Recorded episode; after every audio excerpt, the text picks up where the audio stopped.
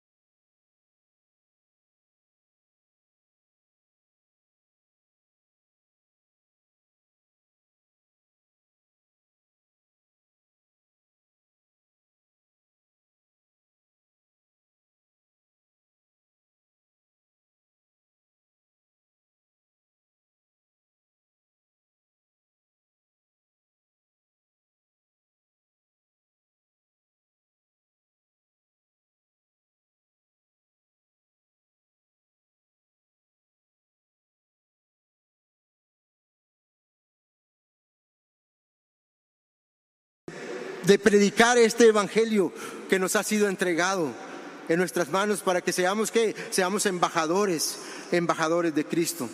Pablo aquí, movido por el Espíritu Santo, él se quedó aquí año y medio, hermanos. ¿Se quedó para qué? Para enseñar a la iglesia la palabra del Señor. Él no estaba viendo las no estaba viendo lo que estaba pasando en la ciudad, no estaba viendo que había mucha inmoralidad, simplemente Pablo estaba viendo lo mismo que miraba su amo. ¿Qué estaba viendo Pablo, hermanos? Pablo estaba viendo la necesidad espiritual de esta gente, de esta ciudad. Porque si eran muy prósperos económicamente, si les iba bien económicamente, si hacían negocios, pero no tenían a Dios. No tenían a Dios. O sea, había una necesidad espiritual profunda en las personas. El pastor nos explicaba la semana pasada que era una ciudad muy próspera, pero era una ciudad inmoral. Una ciudad inmoral. Entonces, incluso si leemos, si leemos la manera en que Pablo se está, se está quedando aquí en esta ciudad, él decide quedarse año y medio enseñando la palabra de Dios. Cuando escribe él a la carta a los Corintios, ya está en Éfeso él y él les escribe eh, esta carta a los Corintios y él les dice, en el capítulo 2, ahí le dice, estuve entre vosotros con debilidad y mucho temor y temblor. O cómo llegó Pablo, cómo estuvo Pablo este año y medio ahí. Dice, y ni mi palabra ni mi predicación fue con palabras persuasivas de humana sabiduría. Pablo le estaba diciendo, fui con mucha debilidad, yo tenía miedo de estar aquí, pero no confié en lo que yo podía hacer por ustedes, sino que confié en una mejor sabiduría. O sea, si no dice con demostración del espíritu de poder. O sea, Pablo se quedó ahí, de hecho, hechos, hermanos, hechos, le decimos hechos de los apóstoles, pero realmente son hechos que el Espíritu Santo hizo a través de los apóstoles. O sea, a través de los apóstoles, el Espíritu Santo se manifestó a la iglesia. Desde el capítulo 1 venimos encontrando cómo es el mover del Espíritu Santo en su iglesia. Tanto así que él mismo, él mismo agarra a Pablo y le dice, tú vas a ir, vas a ir y la iglesia de Antioquía lo manda a que a formar, a formar, a hacer este viaje misionero para, para que hayan otros lugares donde que, donde alaben al Señor, donde adoren al Señor, porque ese es el propósito final, hermanos, que las personas tengan un lugar donde puedan ir, puedan congregarse y puedan encontrar a Dios, puedan saber de Dios puedan conocer de este Dios. Y eso es lo que Pablo está haciendo cuando llega a Corintio. Él se queda ahí porque él está interesado que las personas conozcan a este Dios. Y él se queda ahí para cumplir esta gran comisión de hacer discípulos de Cristo y predicar el Evangelio. Al final del versículo 16, Él da la razón y dice, porque tenemos la mente de Cristo, o sea, pensamos como Cristo, queremos lo que Cristo quiere y lo que Cristo quiere es que le conozcan. Lo que Cristo quiere es que sepan de que Él es un Salvador. Y por eso yo quiero, yo quiero ir a muchos lugares donde conozcan el nombre del Señor. Entonces ahí nos quedamos, hermanos, la semana pasada, ¿ok? Hablando acerca de, este viaje misionero. Esta mañana, hermanos, estaremos concentrados siempre en el capítulo 18, pero, pero miraremos los, los siguientes nueve versículos a partir del, del versículo 12. A partir del versículo 12.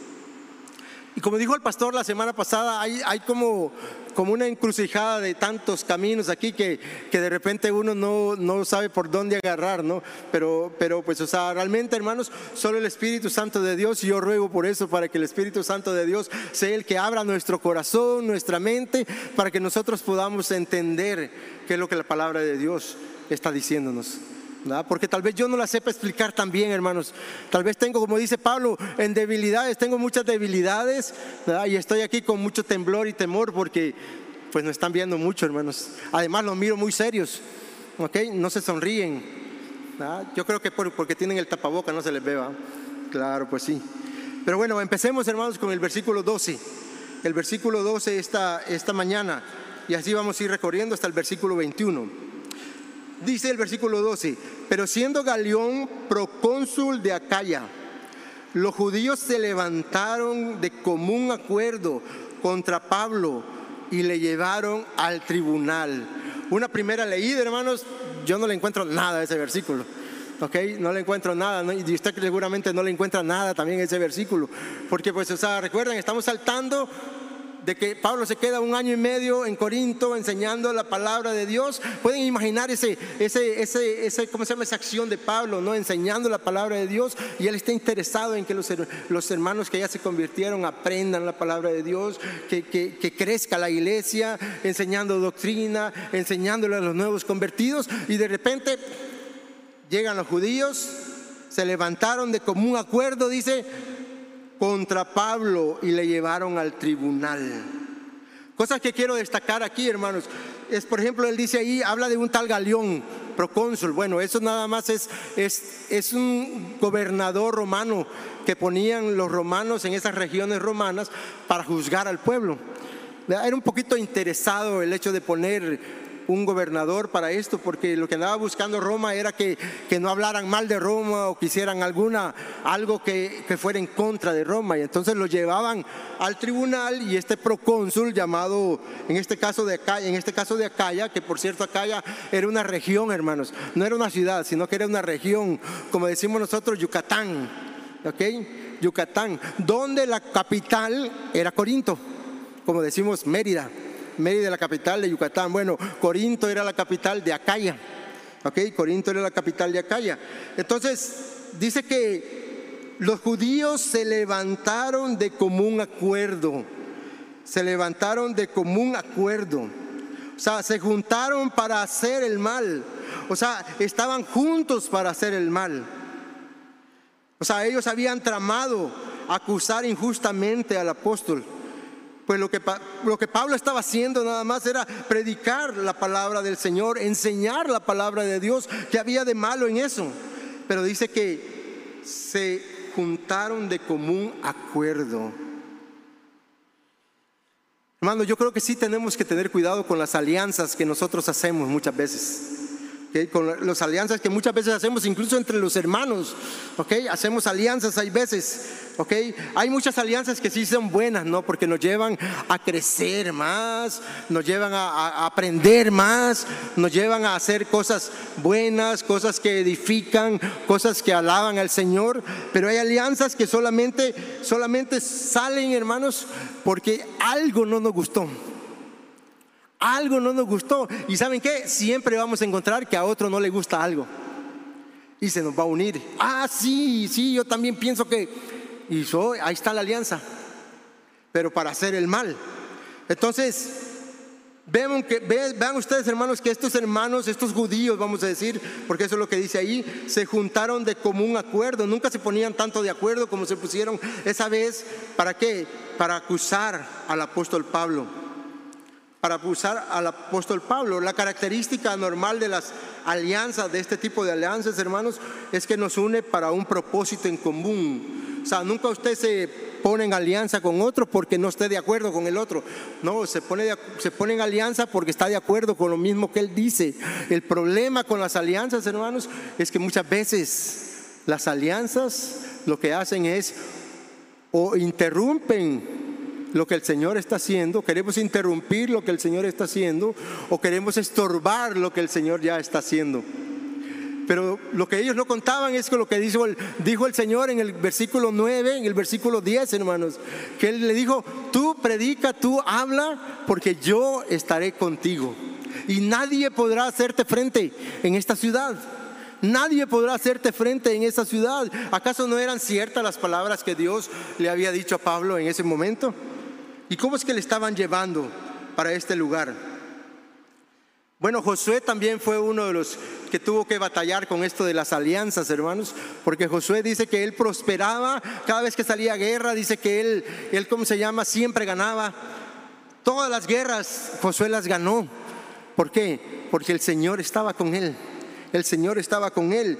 Cuando vamos al capítulo 11 de Josué, bueno, desde el capítulo 10, nos encontramos de que una cantidad de reyes, hermanos, les empezó a entrar así como envidia de que, pues, ¿cómo, cómo es que solo Josué gana y nosotros no? Y entonces dice que se empezaron a unir varios reyes, los amorreos y muchos reyes más. Y dice, vamos a hacerle guerra al pueblo de Israel. Creo que se llamaba Javín de Azor, este rey. ¿ok? Se llamaba Javín de Azor, que reunió e invitó a muchos reyes para que hicieran guerra contra el pueblo de Israel. Entonces, si buscamos, si buscamos allí en, en Josué, hermanos, capítulo 11, Josué capítulo 11, y leemos el versículo 5 y 6, 11, 5 y 6. Dice,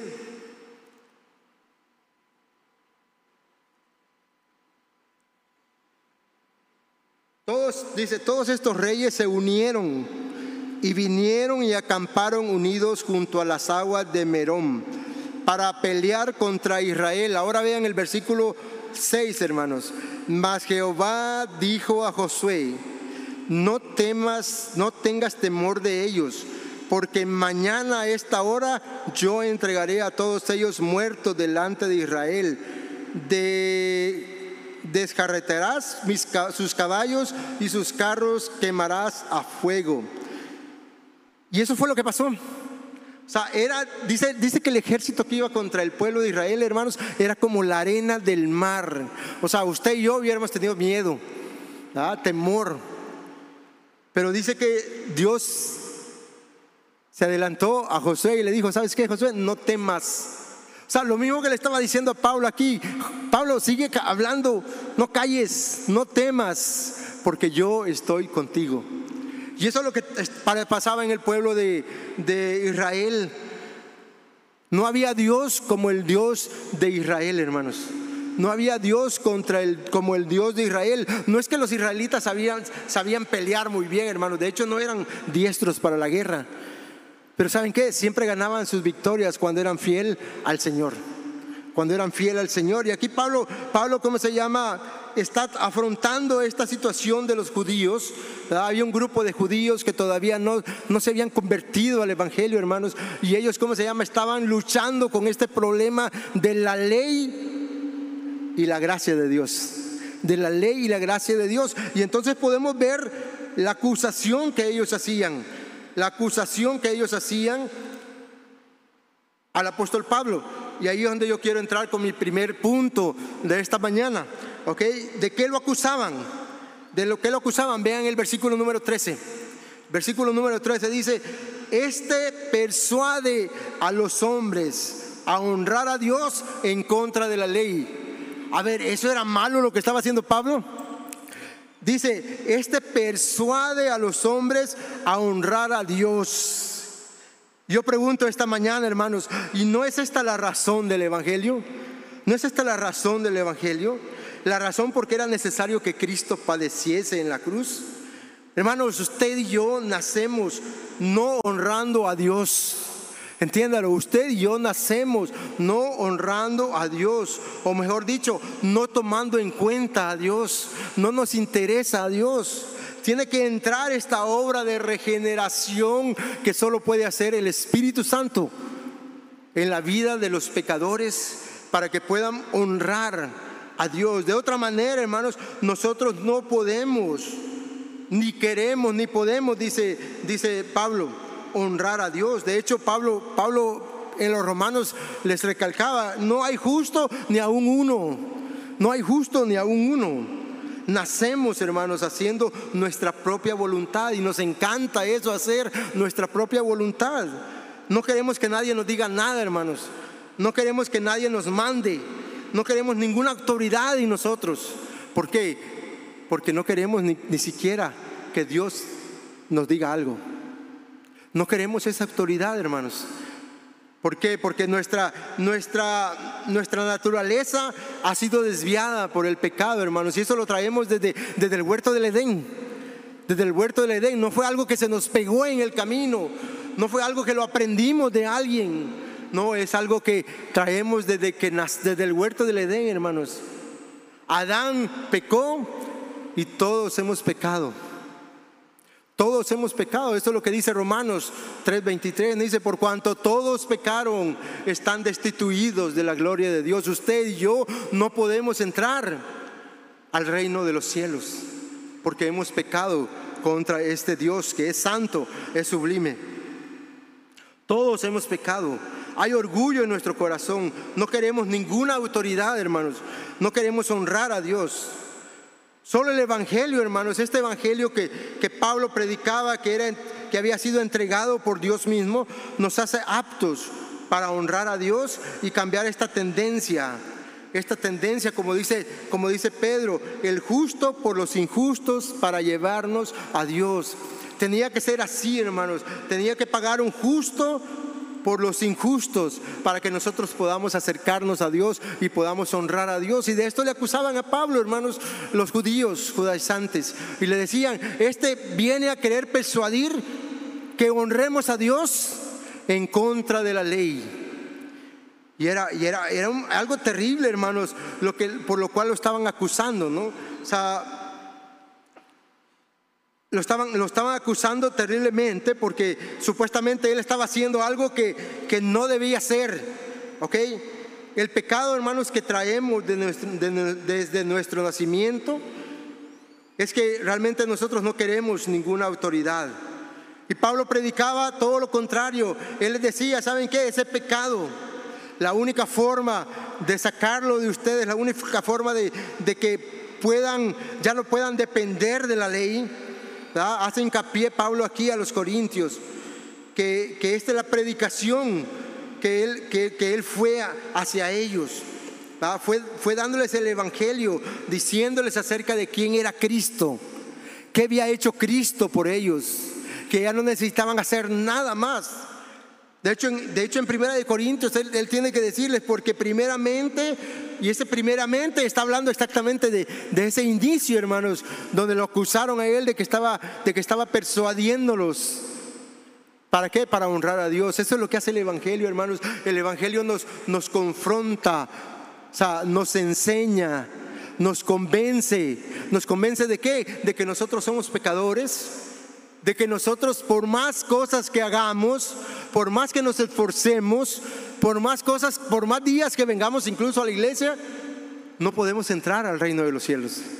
No podemos entrar al reino de los cielos. Y entonces dice, porque primeramente os he enseñado, esto es lo que Pablo enseñaba a, los hermanos, hermanos. Él se enseñaba esto, que asimismo recibí, que Cristo murió por nuestros pecados conforme a las escrituras, y que fue sepultado y que resucitó al tercer día conforme a las escrituras.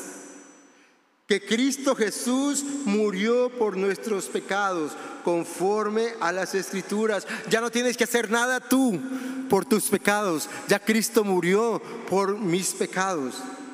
Él murió por los pecados de todo el mundo, dice, y fue sepultado y no solamente así, dice que quedó sepultado en esa tumba vacía, en esa tumba allí que le dieron, sino que dice que resucitó al tercer día conforme a las escrituras. Lo que necesita usted y yo, hermanos, y amigo que nos escucha esta mañana, es el Evangelio de Jesucristo para poder honrar al Dios. O sea, lo que no entendían los judíos era el hecho de que la ley no podía cumplir las demandas que tenía Dios para poder entrar a, a su reino para poder ir a estar con ese Dios santo, ese Dios sublime, ese Dios todopoderoso. Él no iba a permitir que pecadores fueran a manchar su reino, porque estaban llenos de pecado. Pero los judíos estaban acusando a Pablo de esto, porque Pablo enseñaba exactamente esto, que Cristo Jesús había hecho todo ya. No necesitaban ellos esforzarse en cumplir un rito, en cumplir demandas de la ley, porque incluso les estaba enseñando que por más que hicieran, ellos no podían cumplir al 100% la ley, que el único que había cumplido, que era perfecto, que era el cordero inmolado por el Señor, era Jesucristo. El pastor Paul Washer dice, el cristianismo es la más odiada de las religiones porque le dice al hombre, tú no puedes salvarte.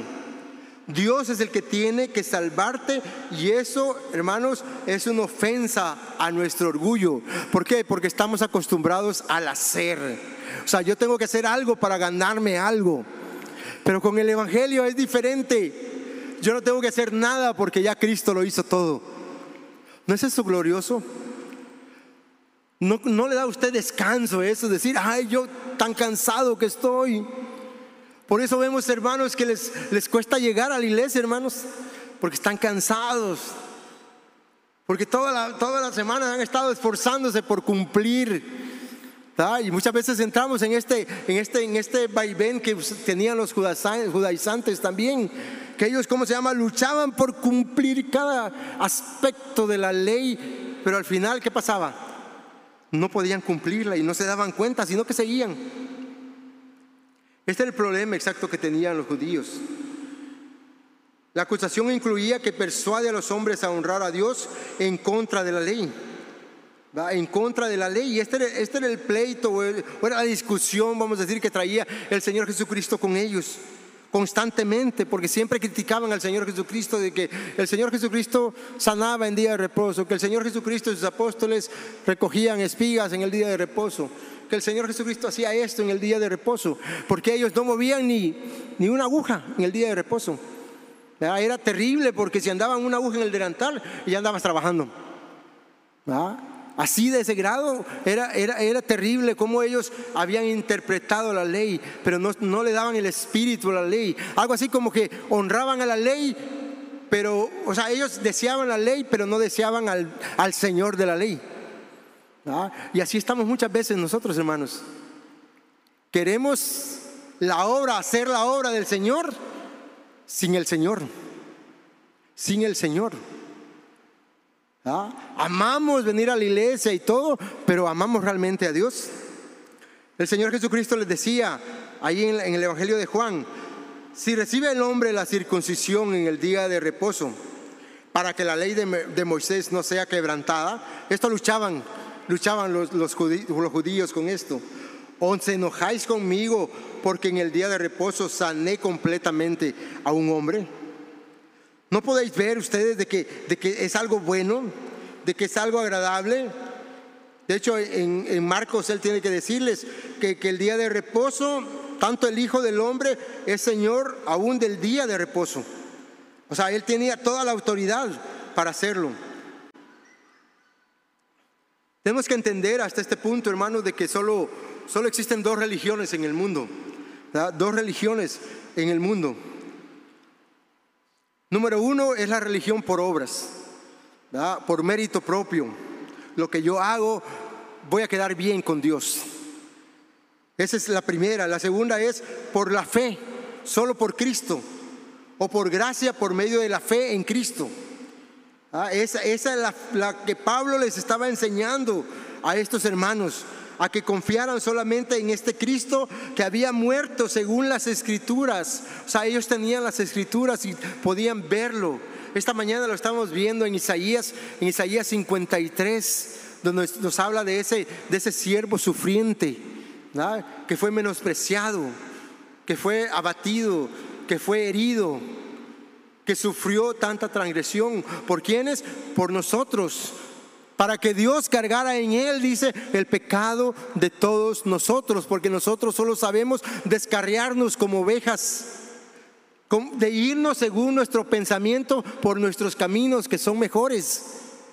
Todos creemos que nuestro camino es mejor. Pero el Evangelio, solo el Evangelio, hermanos, nos lleva a entender que el, que el camino perfecto, el camino que nos va a llevar exactamente a estar con Él.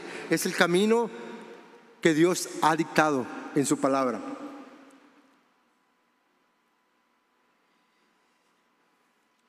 A los Gálatas el apóstol pues trató de explicarles esto muy bien de la ley porque también ellos tenían este problema, ¿no? De, cómo conciliar esto de la ley con, con, con, la gracia de Dios. Y desde el capítulo 2 Sí, desde el capítulo 2, Él les viene, les viene hablando acerca de esta cuestión de la ley y les dice, sabiendo que el hombre no es justificado por las obras de la ley, sino por la fe de Jesucristo. Nosotros también hemos creído en Jesucristo para ser justificados por la fe de Cristo y no por las obras de la ley. Por cuanto por las obras de la ley, le decía Pablo, nadie será justificado. Necesitamos a Cristo, solo a Cristo sin las obras de la ley. Eso es lo que dice en Efesios, en Efesios 2.10, no, ahora que estamos en Cristo, entonces dice que ya somos hechura suya, pero ya somos criados, hay una nueva creación, ¿para qué? Para buenas obras que no son nuestras, sino que dice que Dios preparó de antemano para que anduviéramos anduviésemos en ellas. O sea, ahora las obras toman otro significado, toman otra perspectiva, porque ya no salen de nosotros, sino que salen de una nueva creación que fue hecha a través, a través de Cristo. Porque todos los que dependen de las obras de la ley, o sea, todos los que dependen del hacer, yo hice, yo hago, ¿se acuerdan ustedes del fariseo? Yo no soy como este, yo hago esto, yo hice esto, yo entregué esto, pero no soy como este que está aquí. Bueno, dice que todos los que dependen de las obras de la ley están bajo maldición, pues escrito está, maldito todo aquel que no permaneciere en todas las cosas escritas en el libro de la ley para hacerlas. O sea, las obras de la ley, hermanos, solo me dan la condición de maldito, pues no puedo cumplir la ley de Dios. Por más que me esfuerce, siempre en algún punto voy a fallar. No puedo depender de ellas. El único que pudo cumplir al 100% y fue obediente hasta la muerte fue Cristo Jesús. Fue Cristo Jesús. Cristo nos redimió, hermanos, de la maldición de la ley. Cristo vino a quitar la maldición de la ley que había en nosotros. ¿Cómo? Hecho por nosotros, dice maldición. Porque escrito está, maldito todo aquel que es colgado en un madero. Él ocupó mi lugar en la cruz. Nosotros hemos pecado. Hemos cerrado el blanco, hermanos. Nosotros debimos haber pagado el precio pero en cambio Él ocupó nuestro lugar para unirnos a Él y que podamos gozar de todas las bendiciones que Él tiene. Pero vamos al versículo 14, hermanos, versículo 14 del pasaje número 18, de Hechos número 18 que estamos leyendo. Vamos a leer hasta, hasta el versículo 17. Dice, y al comenzar Pablo a hablar, iba a defenderse supuestamente Pablo de las acusaciones que le hacían, o sea, iba a empezar a hablar. Yo, yo me imagino a Pablo preparando su metralleta, porque él, ¿cómo se llama? Una de las características que tenía es que siempre que había oportunidad de hablar, y máxime delante de, los, de, un juez o delante de un rey o delante de un gobernador, ¿saben qué aprovechaba él? Aquí voy a dar el Evangelio. Ya me imagino a Pablo preparándose para qué? Para darles el evangelio, porque iba a empezar a hablar, bueno, esto de honrar a Dios y esto de no lo podíamos hacer, pero ahora sí lo podemos. Seguramente les iba a hablar del evangelio. Pero pasó algo. Dice que al comenzar Pablo a hablar, Galeón dijo a los judíos, si fuera algún agravio o algún crimen enorme, oh judíos, conforme a derecho, yo os toleraría pero si son cuestiones de palabra y de nombres y de vuestra ley, vedlo vosotros. Porque yo no quiero ser juez de estas cosas. Y vean lo que pasó. Y los echó del tribunal. Pero vean qué pasó en el versículo 17. Entonces todos los griegos, o sea que no solo eran judíos, habían griegos también porque así se componían las sinagogas, hermanos. Habían, habían griegos y judíos, pero los encargados eran, eran los judíos. Dice que los griegos apoderándose de Sóstenes, principal de la sinagoga, se supone que este era, era, ¿cómo se llama? Un principal de la sinagoga, le golpeaban delante del tribunal. Me imagino que le golpeaban, hermanos, porque había dejado entrar a Pablo a hablarles del Evangelio. Porque había dejado entrar a Pablo a que les, a que les cambiara el hecho de que honraran a Dios en contra de la ley, supuestamente ellos, le golpeaban delante del tribunal. Pero dice que a Galeón nada se le daba en ello. Algo así como que no le importaba, no le importaba. Solo el Evangelio, hermanos, nos permite ver, ver al que tenemos enfrente y no solo enfocarnos en nosotros mismos. Y ese, es mi segundo punto, hermanos, aquí. El, solo el Evangelio nos permite ver las cosas importantes, hermanos, las cosas que le interesan a Dios. Dejamos de pensar en nosotros mismos y nos enfocamos también en las demás personas, en nuestro prójimo. Somos hijos de un mismo Padre, ciudadanos de un mismo reino, súbditos de un mismo rey, por lo tanto nos empiezan a interesar las mismas cosas que a ese rey le interesa.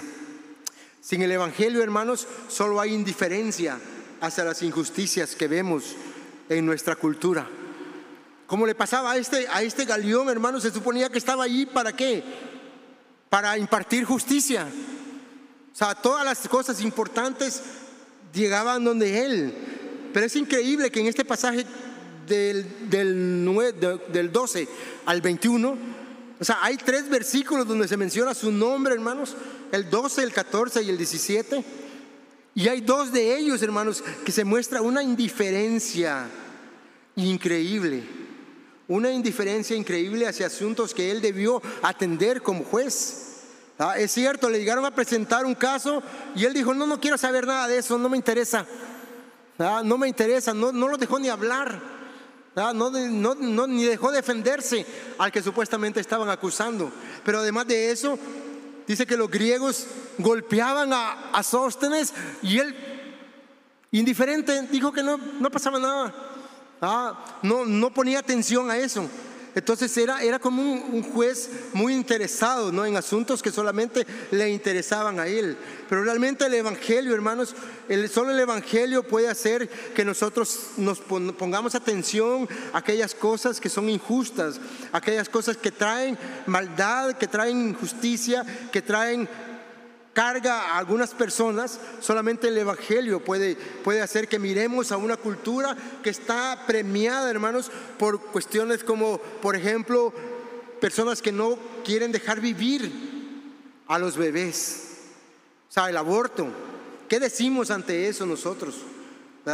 O personas que, que se dedican a, cuestiones no sanas como traficantes de menores o de órganos, Que, hay en, que, hay, que hay en nuestra cultura, hermanos que hay en nuestra cultura. El Evangelio nos impulsa, hermanos, a interesarnos por nuestro prójimo de una forma interesada. Eso es lo que hace el Evangelio. El Evangelio nos transforma, nos cambia, nos vuelve el interés hacia lo que Dios realmente le interesa. Pablo sabía que cuando los hermanos, las personas de esta sinagoga conocieran el verdadero Evangelio, entonces se iban a dar cuenta de que así como Dios se interesó por ellos de una forma que no lo merecían, de esa manera también ese amor debía fluir hacia aquellas personas que necesitaban, necesitaban de ellos. Solo el Evangelio, hermanos, puede abrir nuestros ojos para interesarnos en las mismas cosas que a Dios le interesan. Dice el versículo 18, mas Pablo, habiéndose detenido aún muchos días ahí, o sea, no sabemos si, si esto nos habla aparte de los, del año y medio que decidió quedarse ahí, o fueron días más después del año y medio, pero dice que se detuvo ahí más tiempo.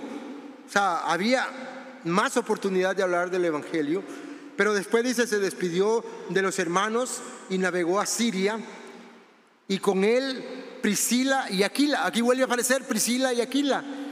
Iniciando el capítulo 18 dice Aquila con su mujer Priscila, pero aquí ya lo menciona Priscila y Aquila. ¿Ok? Pero era una pareja que estaba dedicada al ministerio también, era una pareja que estaba interesada en compartir el Evangelio, en conocer más del Evangelio. Dice Pablo habiéndose rapado la cabeza en Sencrea. O sea, Pablo más en Sencrea porque tenía hecho ahí un voto. Tenía hecho ahí un voto. Este voto que Pablo había hecho, se supone que era el voto de los, famoso voto de los nazarenos que encontramos ahí en, el capítulo 6 de Números, versículo 18. Dice que, entonces el nazareo, una vez que haya cumplido el, el pacto, se tiene que raer, o sea, quitar el pelo de su cabeza, y luego ir al tabernáculo de reunión y poner los cabellos que se había quitado para consagrar y con eso ya terminaba supuestamente de cumplir con el pacto que, que, él había sido. Esta Siria que nos habla aquí es, es Antioquía de Siria. O sea, él tenía que regresar a la iglesia donde a la iglesia que le había que le había enviado a hacer este viaje, este viaje misionero. Pero luego vamos al versículo 19, hermanos. Versículo 19 dice, y llegó a Éfeso y lo dejó ahí.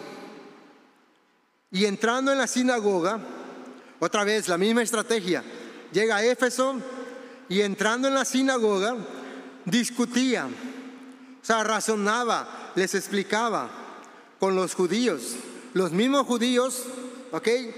Los, no los mismos judíos, los judíos de la sinagoga empezaron a discutir, hablar con Pablo acerca del Evangelio, o sea, porque Pablo no, no perdía tiempo en otra cosa. O sea, dice en Corintios que él dice, me propuse llegar a ustedes y no saber nada más que de este Cristo crucificado. Entonces dice que discutía con ellos en la sinagoga. Y miren lo que pasó, o sea, miren el efecto que hace el Evangelio, hermanos, porque vieron el efecto que hizo en Corinto.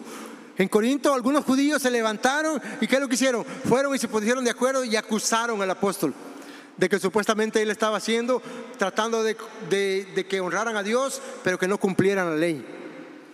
Pero miren aquí estos judíos, dicen, y le rogaban que se quedase con ellos por más tiempo, mas no accedió. O sea, Pablo estaba haciendo la misma estrategia, dándoles el mismo evangelio, y el resultado fue diferente. El Espíritu Santo estaba trabajando en la vida de estas personas también. ¿Ok? En la vida de estas personas. Estas personas llegaron al punto de que Pablo les estaba explicando el Evangelio y ellos deseaban más del Evangelio. Deseaban más del Evangelio y eso es lo que hace el Evangelio, hermanos. El Evangelio hace que deseemos más su palabra.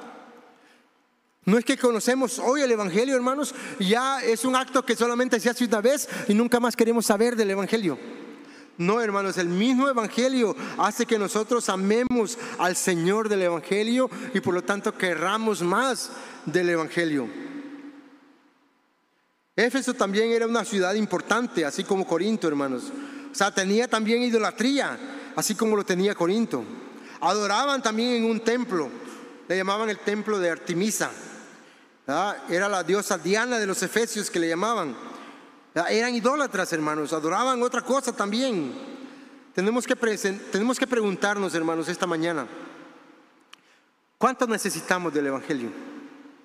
O sea, ¿o cuándo necesitamos del Evangelio? ¿Solamente lo necesitamos una vez? ¿Nos conformamos con realmente saber una vez el Evangelio y nos olvidamos realmente de él? Yo creo que la respuesta debería de ser, hermanos, todos los días necesito del Evangelio. Todos los días necesito recordarme de que yo no puedo, pero que Cristo ya ganó en la cruz. Todos los días debo recordarme que yo soy imperfecto, pero que Cristo es el perfecto. Que yo no tengo los mejores pensamientos, las mejores ideas. Todos los días tengo que recordarme que yo estoy luchando con eso de que quiero gobernarme a mí mismo. Estoy luchando con el orgullo. Y tengo que ir a ver el Evangelio, a ver a Cristo. Cómo se humilló a sí mismo. Cómo se entregó. Cómo ocupó mi lugar. Yo no puedo ocupar el lugar donde el hermano me está diciendo algo que no me gusta, pero está bien, lo perdono. Todos los días necesito el Evangelio para aprender a perdonar a mi hermano que también falla, así como yo fallo. Todos los días, hermanos, necesitamos el Evangelio de Cristo. Y esto es lo que Pablo estaba, estaba haciendo aquí. Este, este versículo, hermanos, nos habla, nos habla de, de un nacimiento nuevo, de una nueva vida en Cristo. O sea, lo que había producido el Evangelio, hermanos, en estos hermanos de Éfeso, era que ellos deseaban más el Evangelio.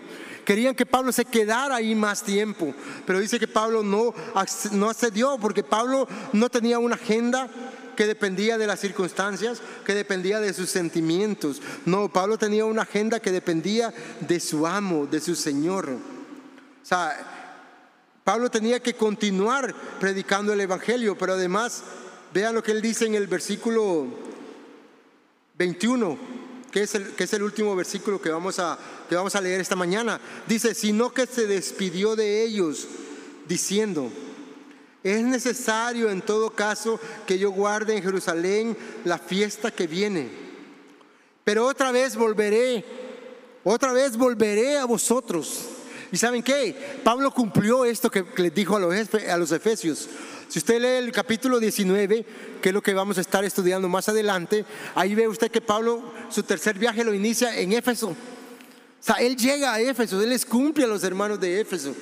que Él va a llegar ¿a, qué? a enseñarles la palabra de Dios. Y de ahí surge una, una maravillosa carta que tenemos a los Efesios, ¿okay? donde Él habla acerca de, de los asuntos que deben de manejarse en la iglesia y que cada uno de nosotros somos el cuerpo de Cristo y cómo debemos de, cómo debemos de convivir juntos.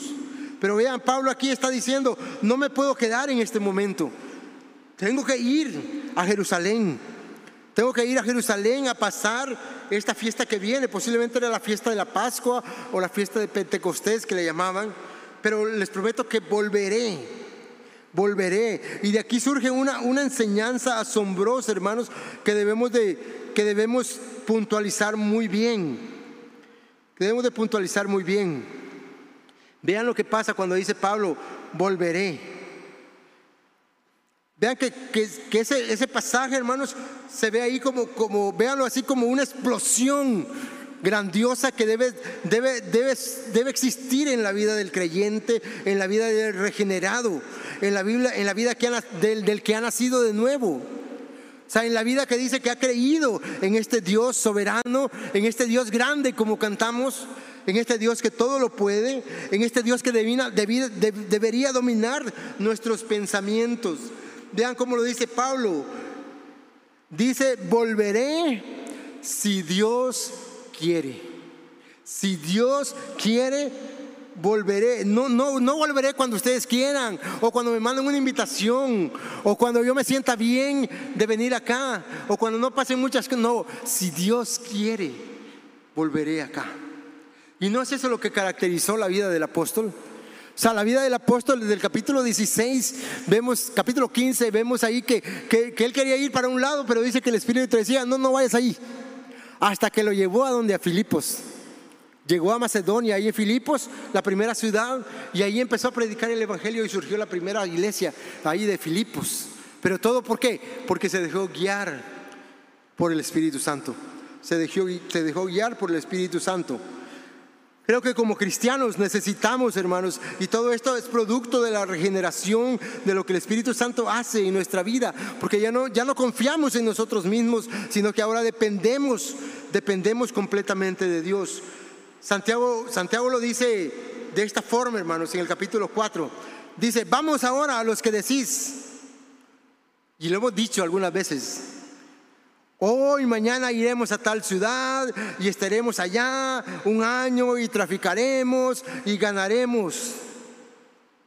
O sea, eso es lo que decimos muchas veces. Hacemos planes así, castillos en el aire. Y decimos, uh, este otro año va, a ser diferente y vamos a salir adelante. Y, y de repente llega el virus. ¿Y dónde quedaron los planes? Se fueron abajo. Y entonces dice el versículo 14, Santiago, cuando no sabéis lo que será mañana. No sabíamos qué iba a pasar. No sabéis qué será mañana. ¿Por qué? ¿Qué es vuestra vida? Ciertamente es neblina que se aparece por un poco de tiempo y luego se desvanece. Y luego miren el versículo 15, cómo nos dice Pablo que deberían decir nosotros, los que hemos sido regenerados, los que hemos sido salvados, los que confiamos en este Evangelio maravilloso que nos ha transformado en lugar de lo cual deberías decir, si el Señor quiere, viviremos y haremos esto o aquello. Esa es la forma de hacer planes de un cristiano, hermanos. No es que se sienta y dice, bueno, voy a ver qué hace Dios. No, hace planes, pero planes guiados por el Señor. Planes guiados puestos en las manos del Señor diciéndole, Señor, que se haga tu voluntad, hermanos. Cada vez que digo esa palabra me, me, da un temblor porque eso de que se haga su voluntad, ¿están seguros que estamos de acuerdo con la voluntad de Dios? Luchamos con eso, hermanos.